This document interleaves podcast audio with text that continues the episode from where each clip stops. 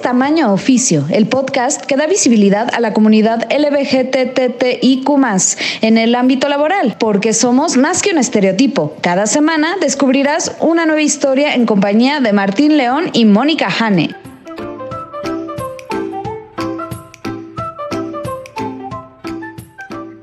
Hola, ¿qué tal? Bienvenidos a Tamaño Oficio con Martín León, el doncel de la comedia en México. Hola Martín, ¿cómo estás? Hola, y también les presento a mi co-host, la lesbiana más profesional que yo conozco, Mónica Hane. ¿Cómo estás, Mónica? Bien, ¿te diste cuenta que hoy hicimos como voces más ¿no? que ya estamos entrando en este mood radiodifusor. Iba a decir la carabina de Ambrosio en vez de la muchedumbre, pero bueno.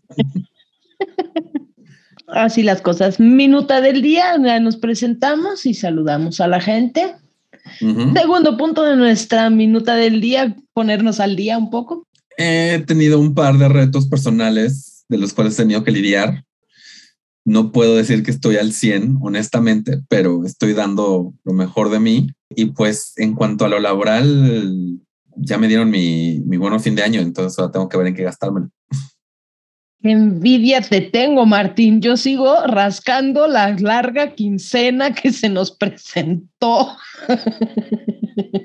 Digo, me lo depositaron hoy, o sea, tampoco he estado. Ah, ok, ok, ok. Yo dije, guay, ya te veía así como de esas pistolitas que avientan billetes de a todos, va. bueno, e, este, estoy contento. Si me siguen en Instagram, pueden ver que tengo un escritorio nuevo. Tengo silla nueva. Sí, lo vi, es verdad, me encantó. Gracias. Está muy bonito. Sí, sí, vi. Muchas gracias. Sí, yo también estoy muy contento, estoy muy cómodo. Eh, estoy endeudado también, pero bueno. Todo sea por la comodidad y con eso una mayor productividad, Martín. Exacto. ¿Y tú, Hanna, cómo estás? Yo estoy muy chora. Pareciera que estoy practicando para hacer como política, ¿no? Un tantito, un tantito. Un tantito. Estoy muy contenta, Martín, porque pues ya estamos por llegar a diciembre y me gusta mucho diciembre. Está lo de la Navidad y eso me gusta, pero también me gusta como saber así de, ah, vamos a terminar algo. El año. en enero sigue todo igual, pero no importa, vamos a terminar algo. O sea, cada fin de año me emociona saber que se va a acabar un año porque es como, por fin estoy terminando algo. Me gusta mucho, es una, versión, es una visión muy positiva. Pero sí, me recuerda como el año pasado que la gente decía, nuevo año, como si, el, como si en el 1 de enero de 2020, 2021 se fue la pandemia y dijeron, ah, ya es enero, ya me voy. Ah, sí, sí, uh, 2021, mano, no, yo ya no te lo manejo. O sea. y también toma, en cuenta que este, este episodio sale, aunque estamos, estamos grabando esto un poquito antes, esto ya sale el 2 de diciembre. Estamos a 10 días de empezar el Guadalupe Reyes. A 10 días, de, exactamente, ya casi en el maratón de maratones va a estar bien bonito.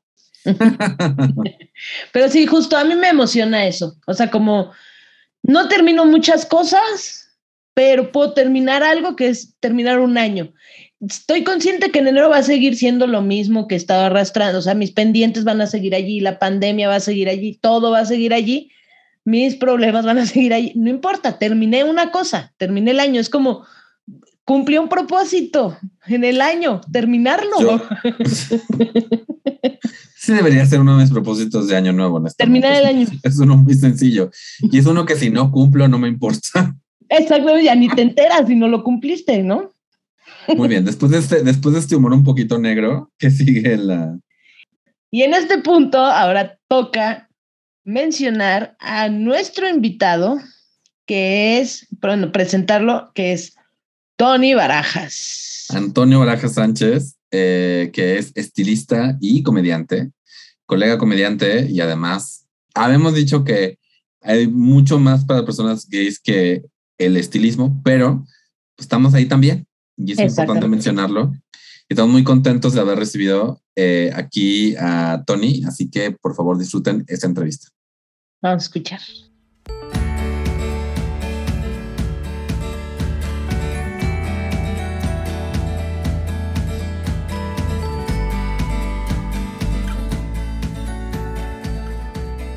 Hola a todos, pues ya estamos aquí con Antonio Barajas, estudió barbería en Eh, ¿Estudiaste barbería en Cibape o es barbería y además estudiaste en Cibape?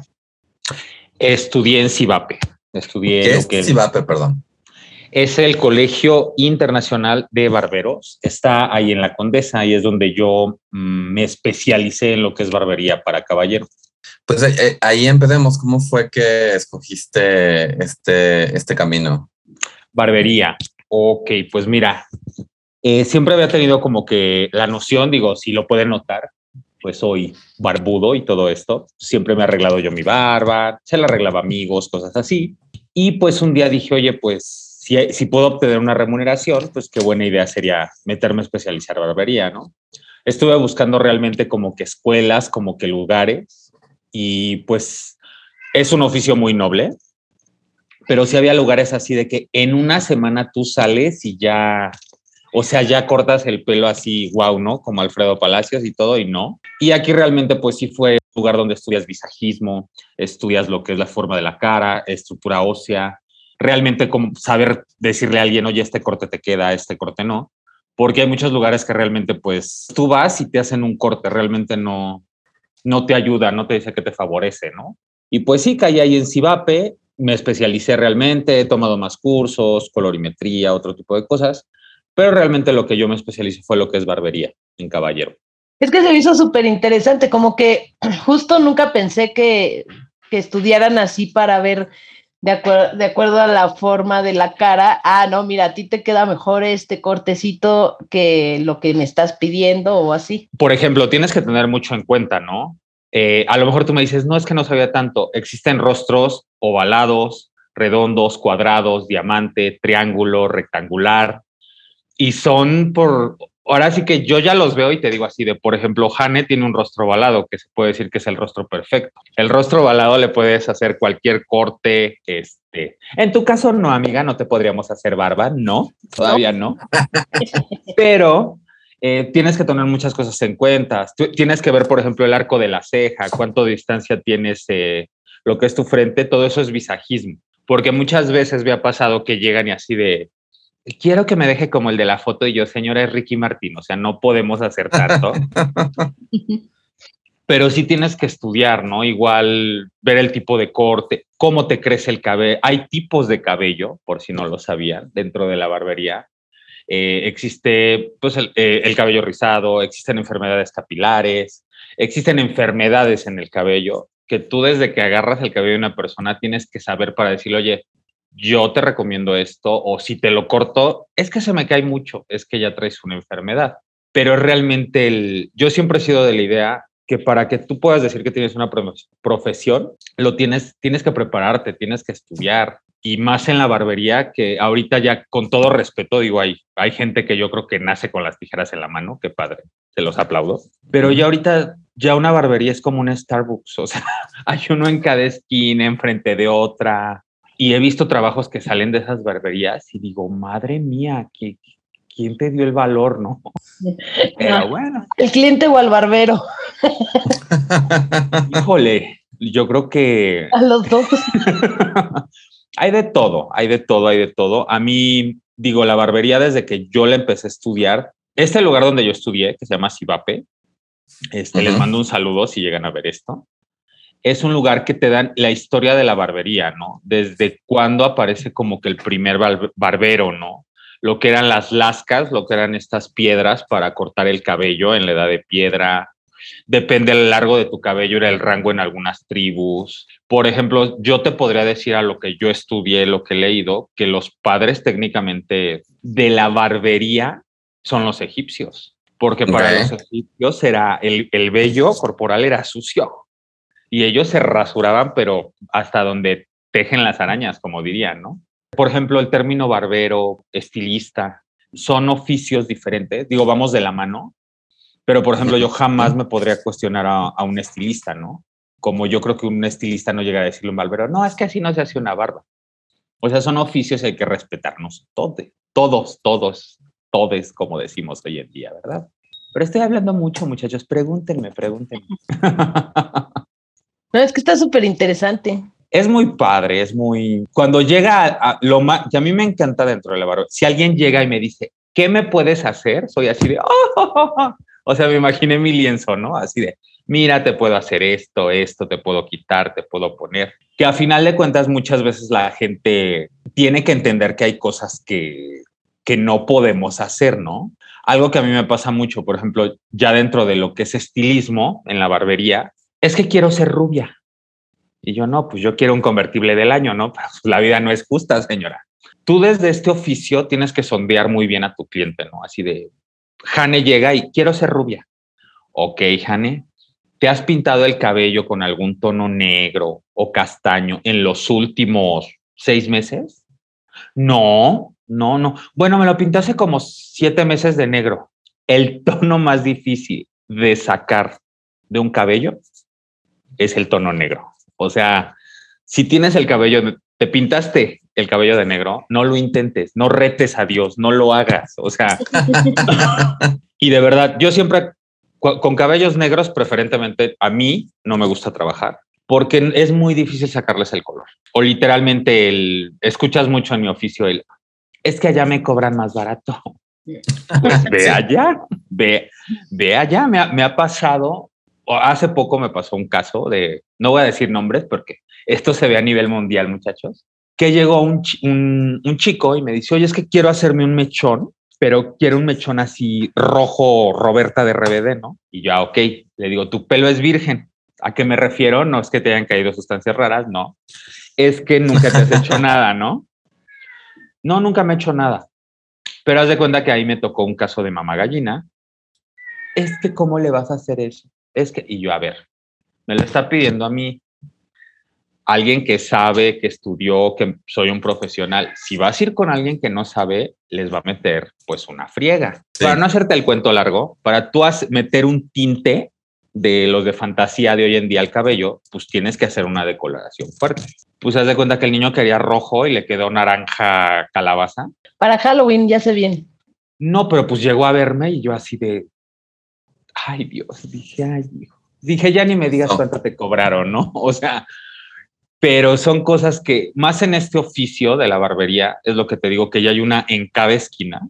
O sea, es de, es que ¿por qué cobras tanto? Y que la gente no lo aprecia además, ¿no? Que, o sea, de verdad hay un... Y digo, obviamente también es el rollo de que dependiendo de lo, este local y muchas otras cosas, un corte de pelo puede, te puede salir desde 30 pesos hasta mm. inserte una cantidad exorbitante de dinero aquí. Y digo, pues no, no, que, no que porque sea más caro sea automáticamente mejor, tampoco. E, esto está poniendo cara de, bueno, sí, pero no. Este, pero sí, justamente yo, yo siento que es este rollo donde la gente tiende a devalorar, a devaluar, perdón, el trabajo porque lo porque dices, ay, pues yo tengo tijeras, yo lo podría hacer y es como, no, pues hazlo, ¿no? O sea, hazlo tú. O en el caso de la barbería es como, pues yo, yo lo podría hacer y es como de, bueno, pero no es lo mismo. ¿Sabes qué pasa mucho? Ahorita acabas de dar un punto bien importante en este aspecto de la barbería. Hay lugares donde te cobran 30 pesos. Te voy a dar un ejemplo en calidad humana. Yo en hacerte un corte, que tú quedes bien, lo que se puede decir, yo te hago un fade, un desvanecido, estoy cambiando navajas de una, una y media, te borro líneas, te pulo todo, que no te queden Yo en un buen corte, que tú salgas contento, me puedo tardar 40 minutos 45. Te estoy hablando que yo me inclino, que yo trato de siempre pues estar eh, afinando mis máquinas, arreglando mis tijeras, esterilizando, ver, también tienes que ver, te lo juro que hay mucha gente que no te cree con qué tijera te cortan, ¿eh? porque hay tijeras que sí te, te parten la madre, te parten la madre en el cabello, ¿eh? Y cuando hay lugares que me dicen, es que ahí me cobran 30 pesos con el, por el corte, yo así de, yo no me iba a sentar ahí, yo. porque aparte hay lugares que de verdad, yo lo he visto respetable, en 10 minutos te sacan un corte, te sientan y, y tú, no manches, ni cuando llevo, a mi perro lo tardan más, ¿eh? Y se mueve menos. es respetable, pero es lo que te digo, en calidad humana. Ajá. Yo un cobre, un corte a domicilio, por ejemplo, yo lo cobro en 120 pesos. Te estoy hablando que yo me tomo 40 minutos, una hora, supongamos una hora. Si yo en un día hago cinco cortes, saco 600 pesos. Imagínate si yo cobrara los cortes a 30 pesos, ¿cuánto tardaría en sacar mis 600 pesos? No, bueno, más el transporte, porque estás diciendo a domicilio, ¿no? Transporte, tu tiempo, Eso es lo que nos pasa mucho en la barbería, ¿no? Yo lo he visto con compañeros barberos. Te comen las rentas. Sí. Ah, es que voy a cobrar a 50 el corte. Y yo, no, hombre, mijo, pues vas a acabar sin espalda y sin cuello. Porque aparte hay que tener en cuenta cuando vayan a cortarse el pelo, amigos. Sean conscientes que el barbero hay veces que tienes 6, 7 horas de pie. Sean a veces de verdad, no es que estemos de malas, no es que no, o sea, de verdad, yo, yo soy por lo menos de los que trato siempre de, ay, ¿cómo te fue en tu día? Porque aparte somos psicólogos los barberos, ¿no? O sea, escuchamos cada cosa y sentados muchachos que podríamos hacer un libro. Pero a lo que voy, hay que ser conscientes, igual que a lo mejor un señor taxista, cualquier persona, llega a un punto en que te cansas. Creo que en todos los trabajos, ¿no? Pero yo creo que en los oficios donde usas tus manos, como que es un poquito más, más cansado. Y te agachas, como dices, y te inclinas y el cuello, y pues sí. Sí, no, y es un trabajo manual, o sea, te cansas. No, yo, yo lo que quería preguntarte en torno a todo esto que nos platicas es, ya nos dijiste que están los barberos, los estilistas y los peluqueros, ¿no? Ajá. ¿Sí, sí, sí, sí.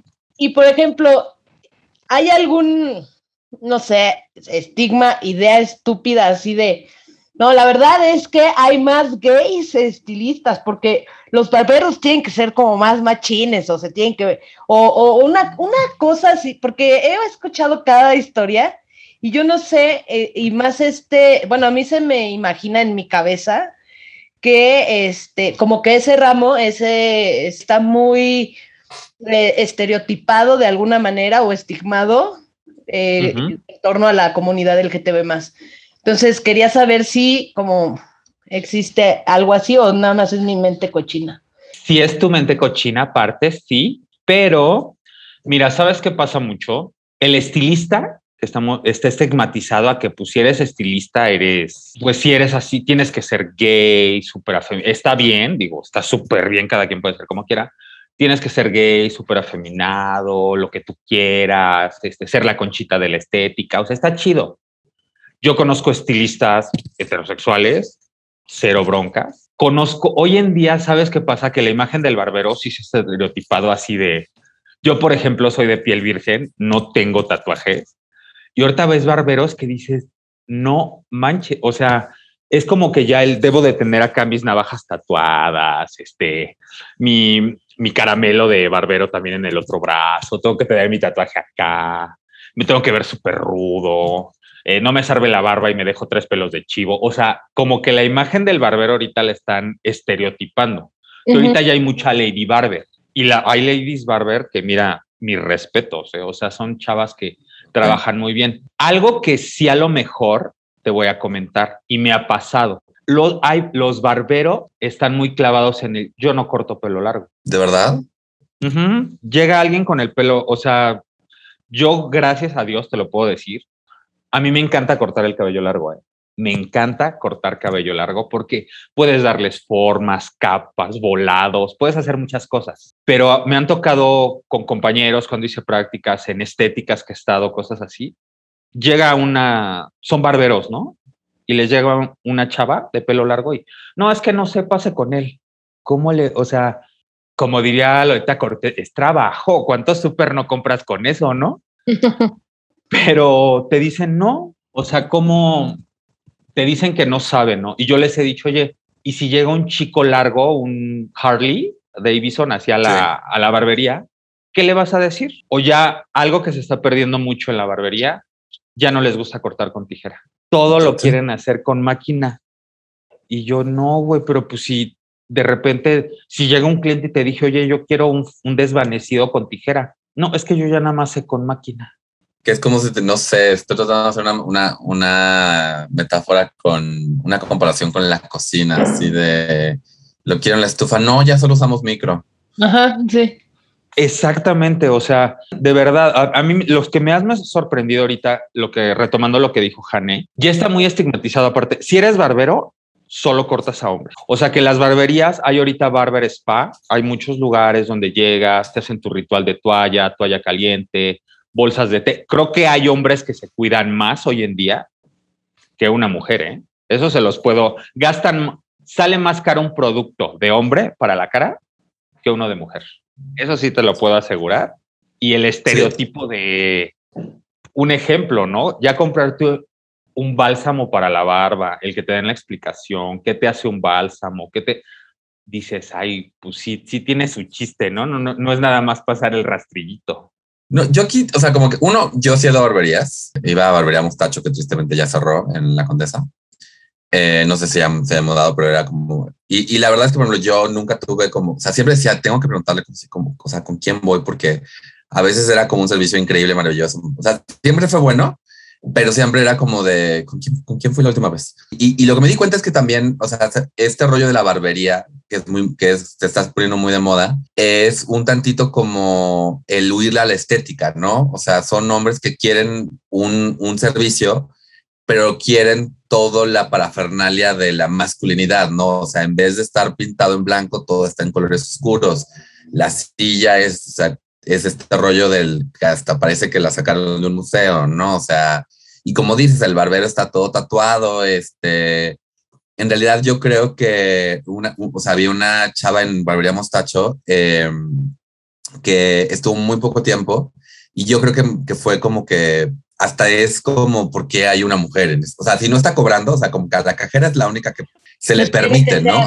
entonces, por un lado, sí quería, o sea, está este rollo que es igual y tú puedes expandir en eso de, cómo, se, cómo se está creando este mito del barbero actual, porque no es que las barberías no existieran, pero eran como más de, eran otra imagen, ¿no? Era un señor mayor, serio, bata blanca, y ahora es como el güey que, o sea, trae otra imagen completamente. Y lo otro es a ti, como a ti, como dices personalmente, hay, no, no solamente son los estereotipos hacia los barberos, sino los mismos estereotipos que se hacen dentro de la profesión de yo como yo como barbero no puedo hacer esto, no puedo hacer lo otro, porque si, si mis clientes se enteran que yo estoy pintando pelo de señoras, ¿qué van a decir, no?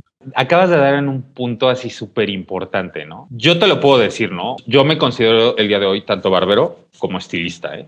Yo te sé hacer un balayage, yo te sé hacer un degrafilado, un corte bob, todas estas maravillas que hacemos por las hermosas mujeres. A mí me con todo respeto, me vale un sorbete tener mi capa negra para cortar el pelo o tener la rosa de estética. A mí no me causa un tema. Yo sé que corto el cabello igual.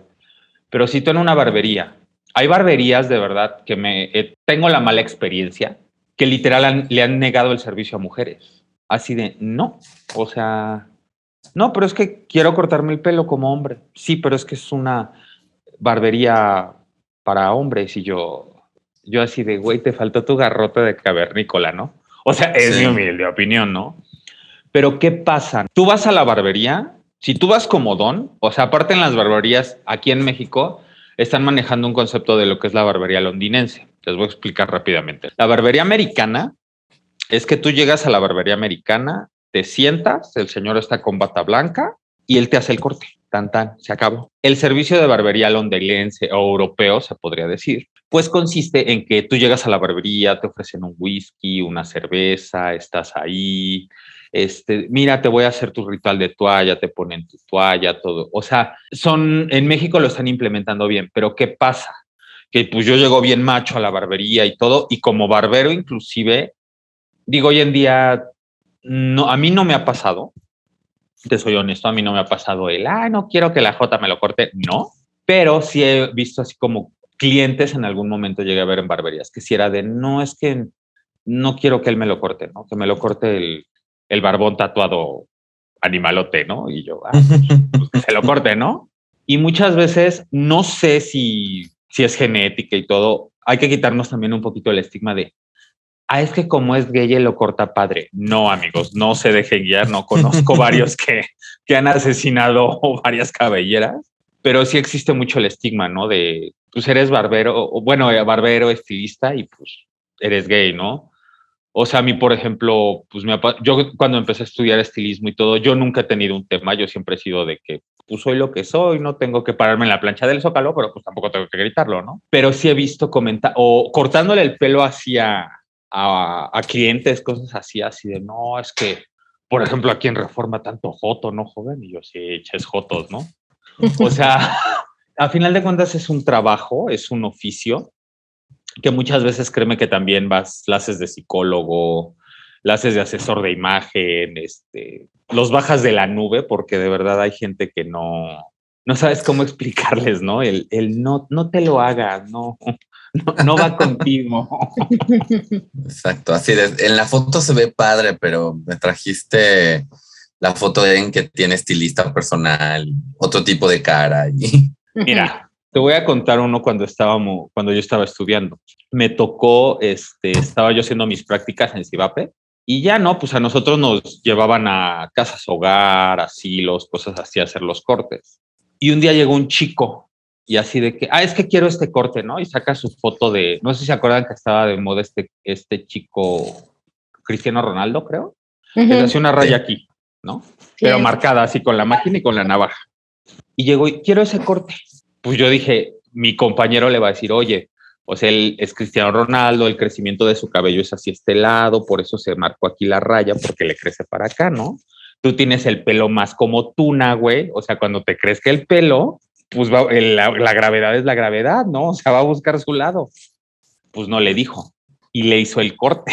Cuando se fue, sí nos dijo el, el que estaba de nuestro maestro, dice, ¿sabes qué va a pasar en una semana? Y el chavo así de, no, pues no. es que en una semana, cuando se quiera peinar, güey, le van a salir sus pelos de Madaleno y tú vas sí. a tener la culpa, no la, no la madre naturaleza. Sí. Y tienes que tener mucho cuidado porque, o sea, hay gente, por ejemplo, a mí me ha tocado, ¿no? Que es que quiero una de...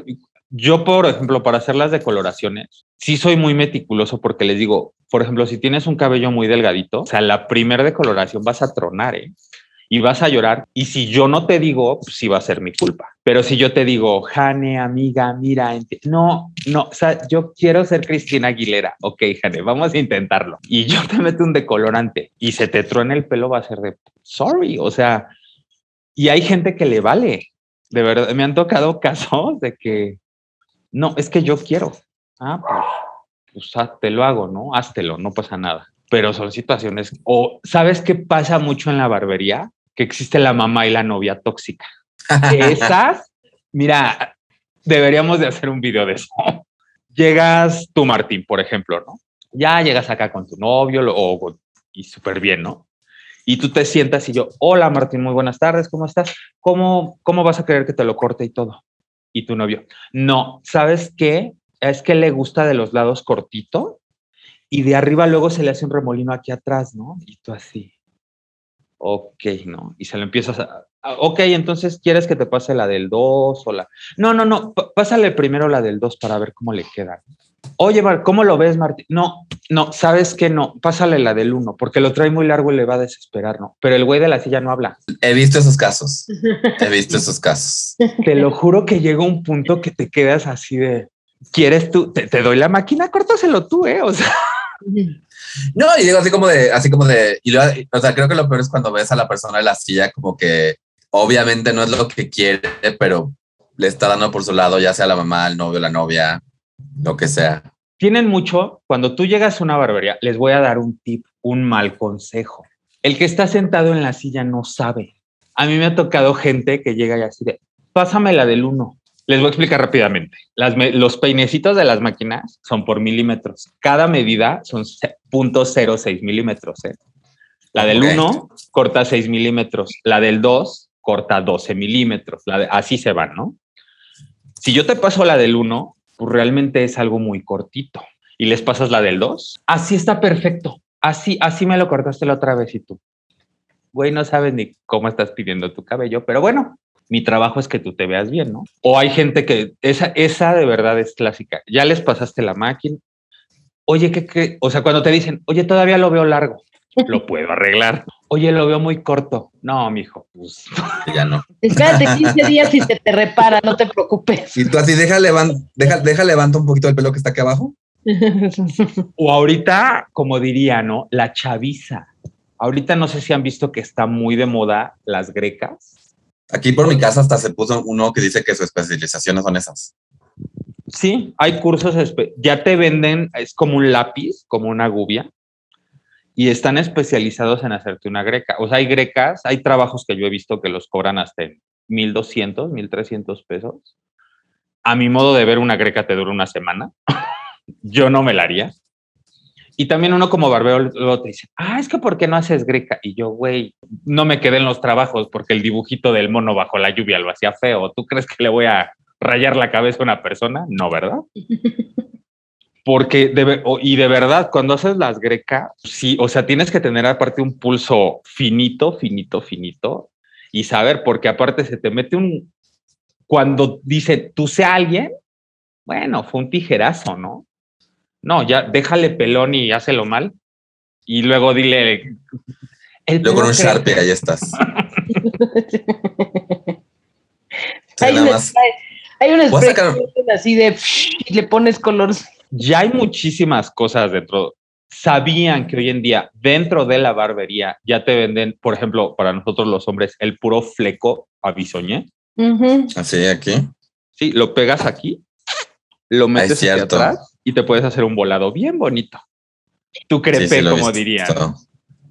Sí, he visto eso, sí, van pegaditos así bien al coco, ¿no? Te digo que otra cosa que tiene la barbería es algo muy humilde, yo siempre he dicho, ¿no? Que siempre hay trabajo, gracias a Dios. Digo, si haces bien tu trabajo, yo creo que como en todos, ¿no? Ya tienes tus clientes, te llaman, todo este tipo de cosas, pero pues sí, como cualquier oficio, ahorita se nos atravesó mucho la pandemia. Sí, no manches. No, pues yo tengo pelo así. Si yo tengo pelo así de largo es porque no me lo corté, no me lo he cortado en un año y cacho. A la orden, Martín, a la orden. Te podemos hacer tu cambio de look. Fuera de broma, sí te voy a tener que un día de esto sí necesito tu ayuda para un para un este para un lookismo. Va, va, va. Diseño de imagen totalmente. Uno es este todo lo que de todo lo que mencionas, creo que también como dices es algo donde, o sea, uno diría que yo como es mi cabeza debería saber qué es lo que quiero y cómo lo quiero, pero como muchas otras cosas, es mejor tener un experto que te diga, o sea, que digas, es lo que quiero y que el experto te diga, bueno, esto es lo que quieres y esto es lo que puedes obtener. Exacto. Eh, eh, y la otra es, bueno, ya puntualmente tu trabajo. Tú has mencionado que has tenido como roces con personas que te dicen, ay, esto, esto no sé qué. Pues sí, o sea, igual que explicar un poquito en, un poquito en eso, cómo es navegar eh, tu trabajo como además como un barbero que va a domicilio con el prejuicio que podría o no existir de una persona, no solamente por sexualidad, ¿no? Porque también puede ser que alguien, hay muchas razones para las cuales alguien pueda tener prejuicio de alguien que llega a su casa a cortar el pelo.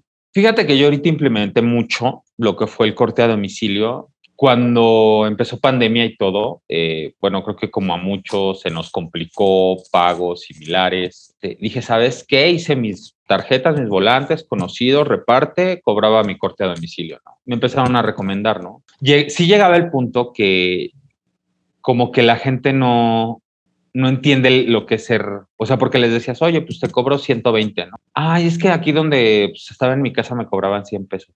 Sí, pero yo voy a ir hasta tu casa, yo te voy, o sea, voy a ser como maestro de regularización, ¿no? Me voy a enfocar en un niño nada más en el momento. O si llegabas y así como que, oye, ¿me puedes mandar tu IFE? Y yo, te la puedo mandar, pero pues tapo mi dirección. Yo, no, pues, o sea, no es. No, no, es que no me da. O sea, y, me, y yo, pues, si no, si me vas a saltar o te vas a. Y yo, pues, si no quieres, no pasa nada, ¿no? O sea. O algún momento tuve una mala experiencia de.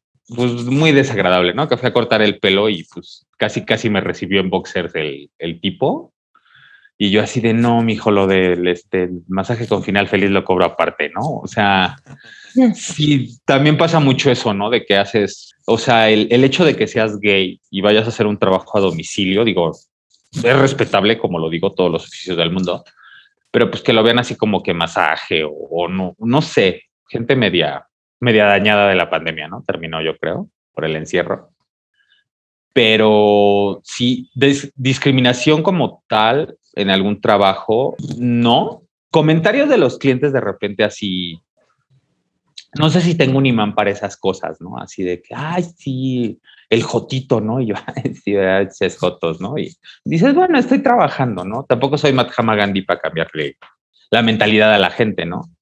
Pero sí quitarnos un poquito el estigma de, de es que como como es gay, pues nada más corte el pelo, ¿no? O es estilista, o, o dejarnos de tirar dentro de, esta, dentro de la misma comunidad, que yo he oído muchos compañeros de que, Ay, ahí viene la barrepelos, y tú así de, ok, este, está chido, es una broma, es todo, pero de repente sí, creo que los comentarios empiezan desde dentro de la comunidad, ¿no? O, cosas así, como que la peluquera, la barbera, a mí, por ejemplo, es lo que me dicen, ¿no? así de que, ah, o sea, no tengo un tema, pero el, ah, es que no se te ve.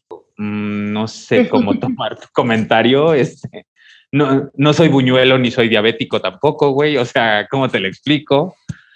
Pero sí siento que a veces dentro de la misma comunidad es donde nos atacamos más entre los oficios, ¿no? Como yo he oído mucho el, el barrepelos, la barrepelos. Ese lo he oído mucho.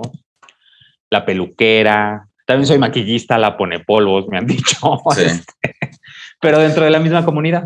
Es que este rollo de la homofobia internalizada es muy interesante porque por un lado, o sea, hay, o sea, la misma persona puede decir, ay, gracias a nosotros, o sea, alguien que no es peluquero, sea, que literal se la pasa Godín. El gay Godín es gracias a nosotros, las mujeres se ven así de bellas y tú quieres volver a decirle, ¿qué has hecho por una mujer en toda tu vida? Y este, y al mismo tiempo voltean con la, o sea, ven a, ven a una persona obviamente afeminada cortando pelo o teniendo esos trabajos y también la ningunean, que es como, es, es muy, muy raro este rollo de la mujer internalizada y al mismo tiempo querer tomar crédito del trabajo de otros, ¿no? O sea, es un... Es, e, es un tema como extraño. Yo, yo lo que... O sea, como que ahorita mencionaste como este rollo de porque como dices, estás mucho tiempo con un cliente, estás en un contacto cercano con un cliente, puedes hacer hasta como vínculo, o sea, mi, la persona que me cortaba el pelo y barba se mudó recientemente y estoy muy contento que haya encontrado la felicidad con una nueva pareja y lo odio. Este,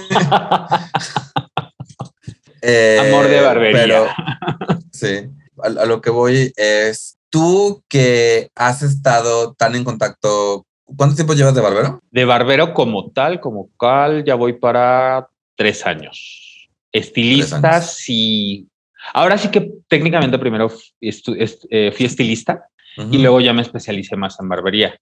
Como te digo, o sea, van de la mano, pero por ejemplo, como barbero no agarras igual unas tijeras que un estilista. Es un ejemplo. Pero sí, dime, dime, cuéntame. Tu pregunta. Entonces ya total tiempo de entre barbero y estilista, ¿como cuánto llevas? Como cinco o seis años.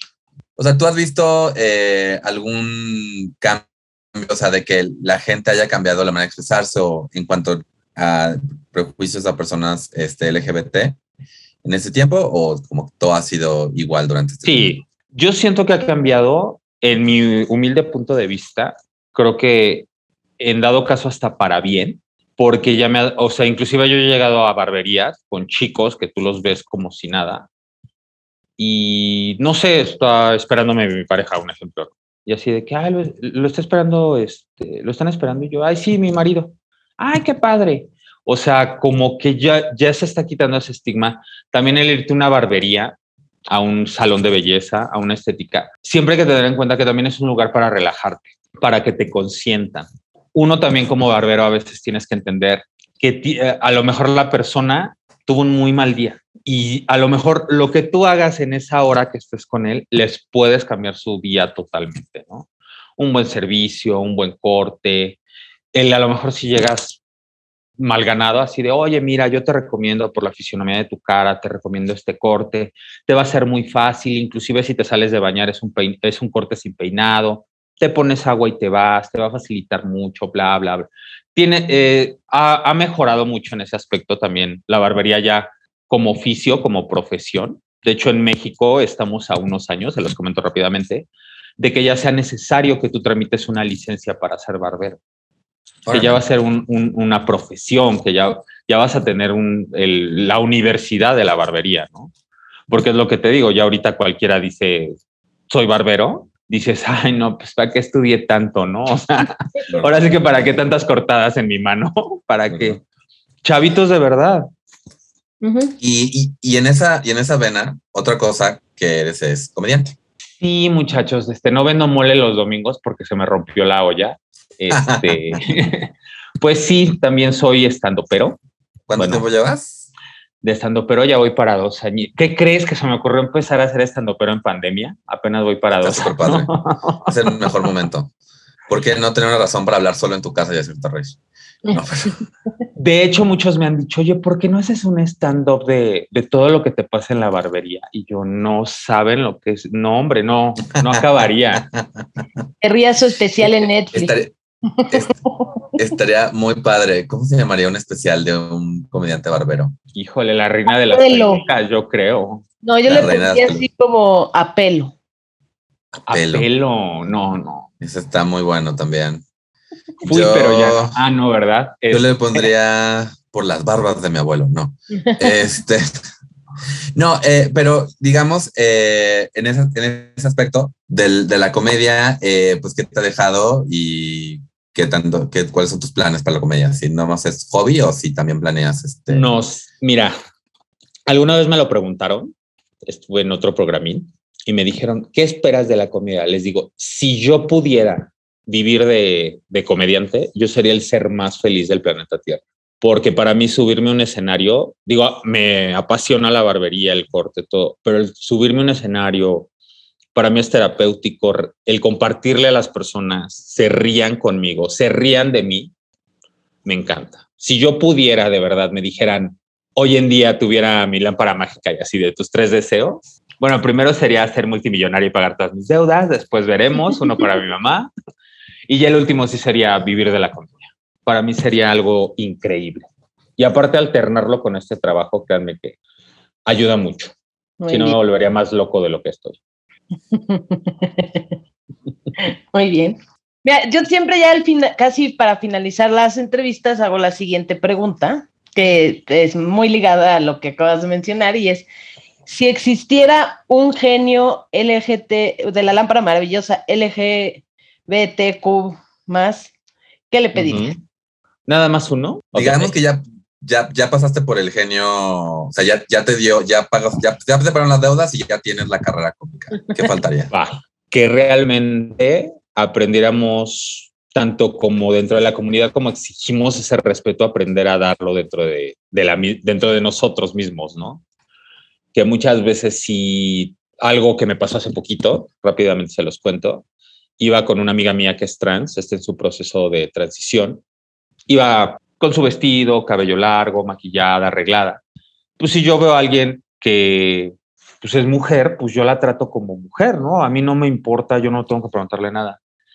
Y llegamos a un restaurante de estos de la hamburguesa del rey y el cajero así de, oiga señor, y se me hizo mucho, una falta de respeto muy grande porque tú no, si esto estás viendo a alguien que te da la imagen que es una mujer, pues tú lo tratas así.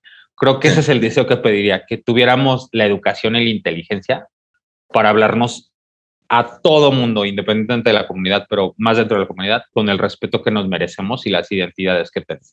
Es Sí. mi humilde opinión y mi deseo mágico.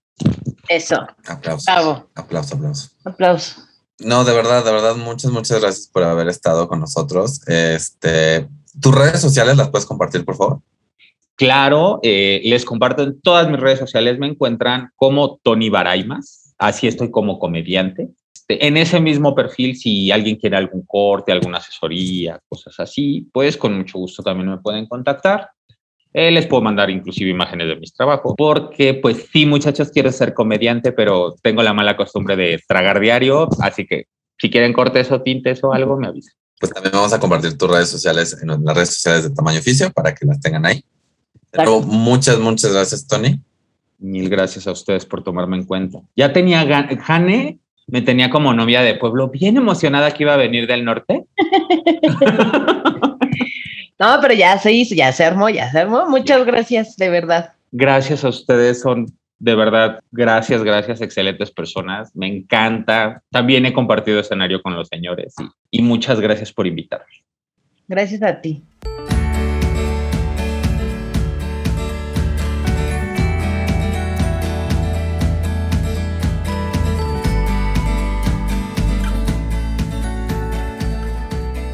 Martín, ¿qué te llevas de esta entrevista? Uno que me está gustando que los invitados ya les decimos un deseo y él dice seis. O sea, los invitados cada vez dan más, piden más deseos y sabes qué? Me gusta. Son seis colores, no, ya, ya son más colores en la bandera LGBT, pero pues mira, son muchos colores, muchos deseos. Eso me gusta. Y dos, me gustó mucho ver cómo se adaptó a las situaciones, como fueran eh, eh, pasando. Creo, creo, que algo que pasa mucho en estos episodios a veces es que la gente dice, es que de eso te vas a morir de hambre, ¿no? O sea, como que le reciben un mensaje negativo de lo que quieren eh, y, y, pues ya si se dedican a eso, ¿no? Pues depende de la persona y, su, su, camino. Pero pues me gusta ver este rollo donde no se dejan, no se dejan vencer, no se dejan, Exacto. no se dejan. Y, Esto es lo que me gusta y para allá voy. Y que en eso, eso me gusta para allá voy. Entonces, lo que pasa es que tú no te das cuenta que hay toda una preparación que sí, o sea, o sea, como que estamos muy acostumbrados a universidad y es donde te preparas, ¿no? Pero realmente, pues cualquier cosa a la que te puedas dedicar, hay una preparación que puedes tomar para, para estar lo mejor preparado posible, valga la redundancia. Exactamente. A mí me pareció como muy interesante todo esto de la historia de la barbería y lo que. Ah, dije, wow, qué interesante. De hecho, me puse a leer un poquito. Primer barbero, ¿no? Y, y, justo me hizo reflexionar así de, güey, claro, o sea, en la época de las cavernas, el pelo igual crecía y a lo mejor hasta más de lo que nos crece hoy en día. ¿eh? Y entonces fue como, wow, qué interés, nunca lo había pensado. Y qué padre, ¿no? O sea, y lo del tema de que también le hacían un panto al dentista y por eso las barritas de colores.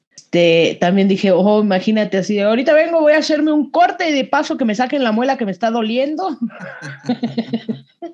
¿Qué pasa con muchos, o sea, qué pasa con muchos este, oficios donde antes era como, este, pues bueno, antes las fuentes de sodas también eran como lugares para la farmacia, ¿no? Entonces, pero está padre, por ejemplo, ver eso, o sea, que, o sea, como que ya que te metes a, uno, a un oficio y ya que empiezas a, a, a valorar ese, eso, o sea, te das cuenta que es, eres parte de una tradición. Sí, eso me gustó mucho y se me hizo como muy interesante. Y pienso que deberían de seguir. A veces te duele una muela, no encuentras dentista, pero sí puedes tener una barbería cerca, ¿no? Exacto. No sé. pero muchas gracias, Tony. Muy interesante la plática y gente que nos está escuchando. Manden sus comentarios, manden ahí sus, pues, qué opinan en donde nos pueden dar review, pues dennos reviews, no sea así, por favor, compártanos también. Este, en la página de Facebook ya tenemos un número de WhatsApp que también pueden ahí mandar mensajes, ahorita les platicamos, pero vamos al siguiente punto de nuestra minuta, que son las noticias. ¿Qué noticia traes? Yo traigo bueno, me, o sea, me chocan los titulares estos, los encabezados un poco amarillistas, y entonces, pero sí fue lo que me hizo leer, de aceptarlo, una nota de Milenio donde dice, entre comillas, fue un error. Por favor, pronúncialo por mí. Red Main. Eddie Redmayne, sí. Ok. Dice arrepentirse de interpretar a una persona trans en La chica danesa. De entrada, sí, como que dije, pero si hasta ganó un Oscar y ahora se está arrepintiendo. Pero, bueno, ya leyendo un poco más la nota, resulta que eh, dice aquí, eh, La chica danesa es la exitosa película del director Tom Hooper, en el que en el año 2015 le valió la nominación al Oscar como mejor actor a este amigo Eddie. Sin embargo, el popular actor inglés reveló que se encuentra arrepentido de haber interpretado a la pintora Lily L., una mujer trans, y aquí te decimos por qué. Y es que en un acalorado debate se ha abierto en los últimos, que se ha abierto en los últimos años, luego de que personas trans en cine y televisión fueran interpretados por actores y actrices cisgénero, pues muchos consideran que estos deberían ser interpretados por personas trans, por lo que eh, Redmayne está de acuerdo. Ahí es el arrepentimiento, no es otra cosa más que piensa que efectivamente debería de darse la oportunidad a todos estos actores y actoras trans a interpretar este tipo de papeles. Y dice nuestro amigo, ahora no aceptaría el papel, hice esa película con las mejores intenciones, pero creo que fue un error reveló el actor en una entrevista. Y lo que dice es que justamente está quita, o sea, al momento en que acepta ese papel, le está quitando la oportunidad a una persona trans de interpretar un personaje como es, ¿no? Como, como trans, pues, de trans. No, y justamente como que hay, ha, estado la, la, controversia un rato desde, desde, del 2015 que salió la película, eh, que fue nominado, no ganó ese Oscar, ganó por otra película, por La teoría del todo. Justamente este, esta idea, porque normalmente cuando ves a una persona trans interpretando a una persona trans, eh, que es mucho más común que sea una mujer trans, las ves en programas como la, la ley y el orden, entonces siempre son como personas, personas que están en, que tienen un trabajo sexual y, y ya cuando se, se, se crea este personaje súper de perfil alto para una película que fue dirigida por Tom Hooper, que, estuvo, que tuvo toda esta campaña para los Oscars, todo el asunto. Entonces es cuando ya a los personajes, a, las, a, los actores este, cisgénero, no creo que haya habido ni siquiera una, una, un casting de busquemos una actriz trans para interpretar a, esta, a este personaje trans. Creo que, o sea, está bonito que Eddie Redmayne lo, que lo diga, y creo que sí es importante que las personas trans tengan chance de interpretar a sus personajes, en, especialmente de estos papeles tan, tan grandes. Porque si no es este rollo de que cuando es el personaje, cuando es el beat en una serie, entonces sí le dan el personaje a un actor gay como que, de, ok, si pues tú eres gay, haz este personaje, bye.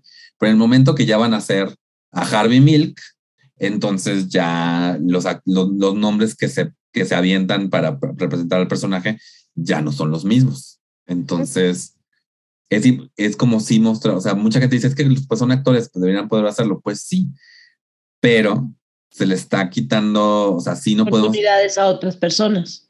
Y no podemos pretender que son oportunidades que, que están perdiendo nada más por talento, o sea, es porque hay, una, hay, un, hay un favorecimiento de actores cisgénero en el mundo eh, ahorita, en el mundo Hollywood, hollywoodense. Muy bien, estoy de acuerdo contigo. Eh, yo de noticia, yo no traigo puntualmente una noticia, yo traigo, estuve viendo que todavía hay varios casos de xerofobia, puntualmente eh, discriminación a personas con VIH. En BBVA te, te están pidiendo prueba para dar hipoteca.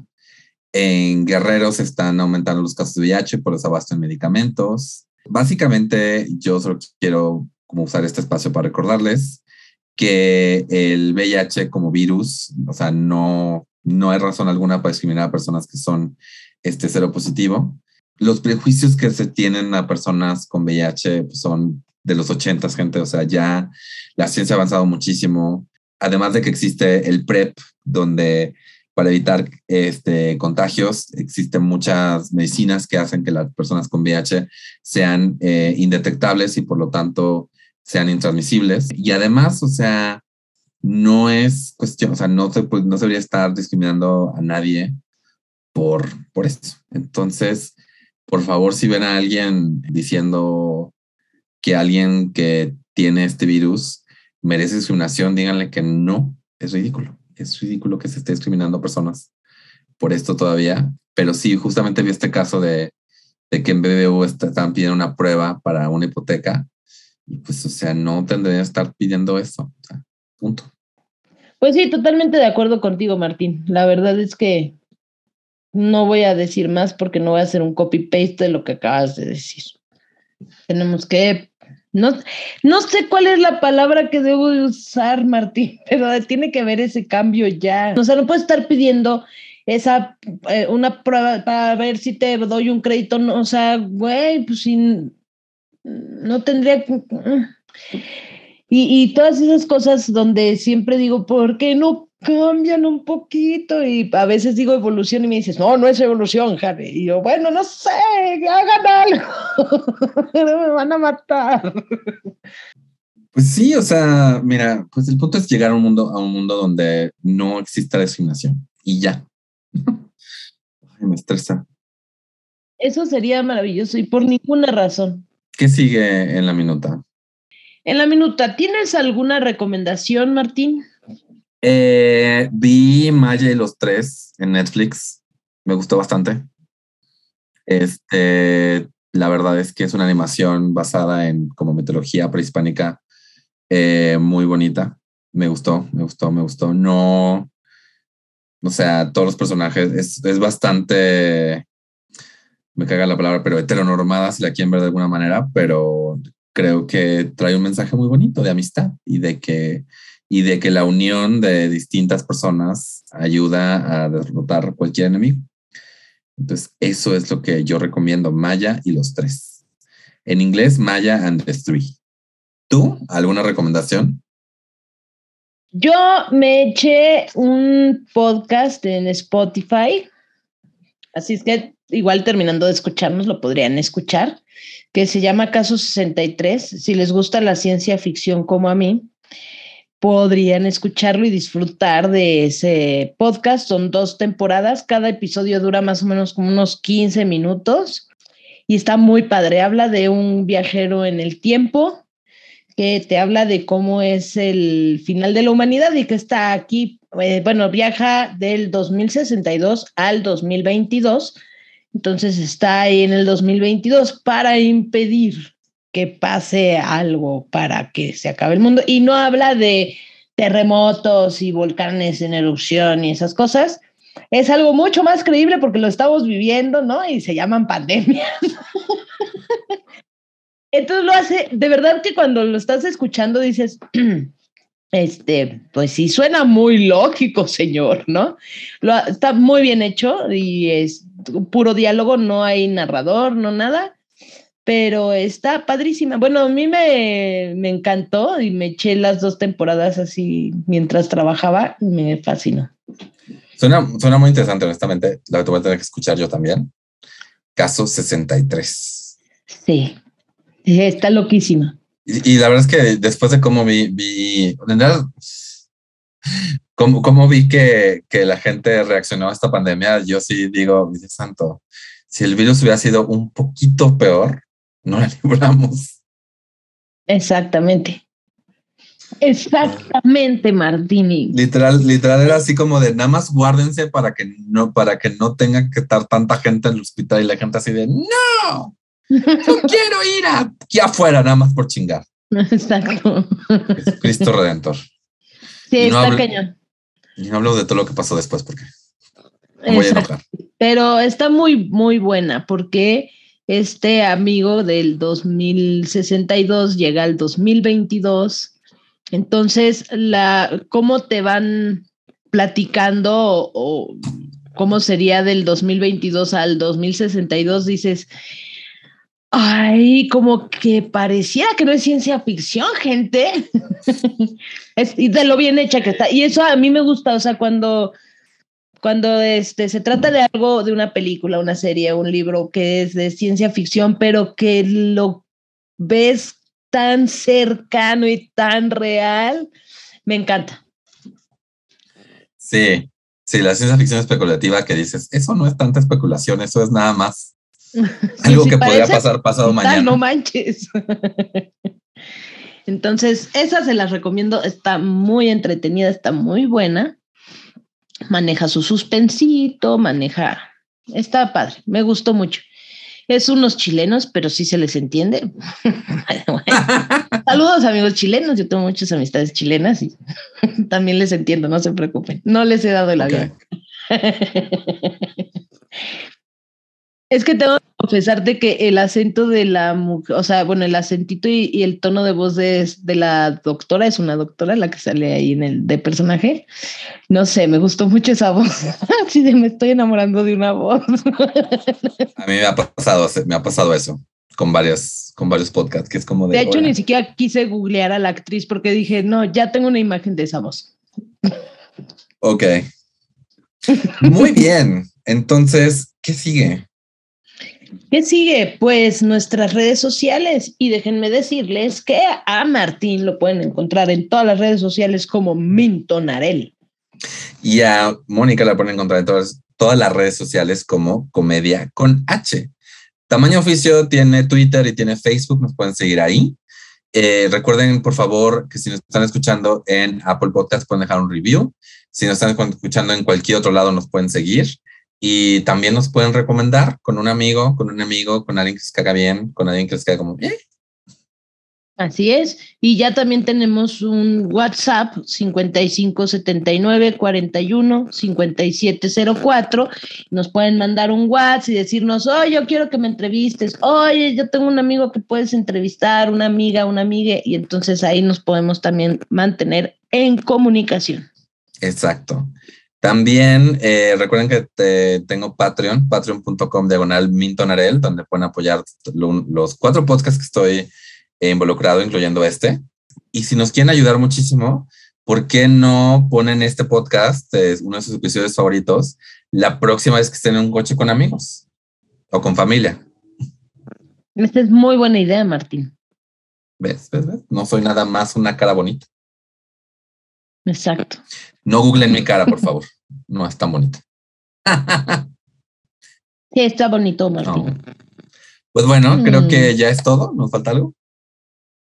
Creo que ya no. Hemos terminado con una minuta de esta semana. Perfecto. Entonces, pues vámonos por antes que se acaben las donas en el área común. saludos. Pensé que me ibas a robar mi. Jamás podría hacer eso, Jamás. Saludos cordiales. Vámonos, que aquí espantan. ¡Ah!